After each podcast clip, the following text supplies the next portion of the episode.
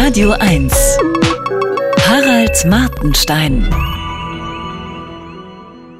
Vor einer längeren Reise habe ich meine Mutter im Heim besucht. Vor einigen Monaten wurde sie 90. Sie hatte sich lange und verzweifelt gegen das Heim gewehrt. Nun ist das Heim ihre Welt geworden. Im Sommer des letzten Jahres konnte ich sie noch mit ihrem Rollstuhl nach draußen fahren, einmal sogar in den großen Park. Er beginnt nur ein paar Meter vom Heim entfernt. Seit diesem Sommer hat sie Angst vorm Draußen auch vor dem Aufzug. Sie beginnt zu schreien, wenn sie merkt, dass sie ihre Welt verlassen soll. Diese paar Quadratmeter. Ein Zimmer, ein Flur, der Aufenthaltsraum für alle Bewohner ihrer Station. Der einzige Ort der Welt, an dem sie sich noch halbwegs zurechtfindet und sicher fühlt. Sie kann noch sprechen, im Gegensatz zu einigen anderen im Heim. Ein Gespräch ist nicht mehr möglich. Immer wenn ich komme, sitzt sie bei den anderen im Aufenthaltsraum. Immer am gleichen Platz, allein auf einem Zweiersofa neben dem Fenster. Dort hat man den besten Überblick. Fast immer läuft mit halblautem Ton ein Fernseher, den niemand beachtet. Die meisten im Aufenthaltsraum schauen ins Nirgendwo. Manche wirken, als ob sie mit offenen Augen schlafen. Sie haben sich ins Innere zurückgezogen, wie Schnecken in ihr Haus.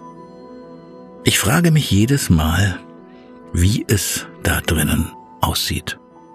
Durchströmen Sie Erinnerungen? Gibt es Träume? Haben Sie Hoffnungen, Wünsche? Oder ist es in Ihnen drin schon so stumm, so leer und so schwarz wie der Tod? Vielleicht ist es etwas dazwischen. Nach einer ganzen Weile sagte sie meinen Namen. Seltsamerweise auch den Nachnamen. Dann lächelte sie. Ich legte meine Hand auf ihre Hand und den anderen Arm um ihre Schulter. Sie mag Körperkontakt, glaube ich. Ich betrachtete unsere Hände. Sie sehen jetzt ähnlich aus. Wir sind nur 20 Jahre auseinander und beide alt geworden. Ein altes Kind mit alter Mutter von der Natur nicht vorgesehen. Die Medizin hat es möglich gemacht. Ich erinnere mich an ein Gemälde oder Foto, das ich vor Jahren gesehen habe. Ein weißhaariger Mann, der in der kauernden Haltung eines Kindes auf dem Schoß seiner jungen, schönen Mutter sitzt. Ich glaube, er lutschte am Daumen. Von wem war das Bild? Vergessen. Ich habe ihr ein klein Kinderbuch mitgebracht mit Zwergen, Pilzen und Katzen zum Ausmalen. Dazu Buntstifte und Schokolade. Die Tafel isst sie komplett auf. An den Ausmalbildern verliert sie schnell das Interesse. Eine Stunde später stellt der Pfleger ihr Essen und ein gefülltes Saftglas vor sie auf den Tisch. Sie versucht, den Saft mit dem Suppenlöffel zu essen.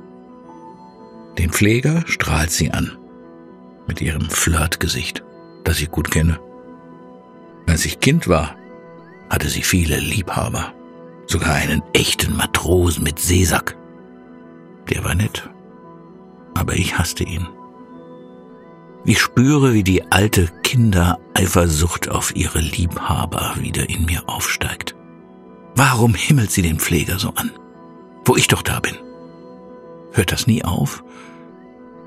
Dann sagt sie zu mir mit angestrengter, genauer Artikulation, wie schon bei meinem Namen, ich habe Angst. Ihre Augen werden groß. Panik ist in ihnen zu lesen. Jedes Mal, wenn ich da bin, sagt sie das. Manchmal folgt der Satz, Hilf mir. Ich sage jedes Mal, du bist in Sicherheit.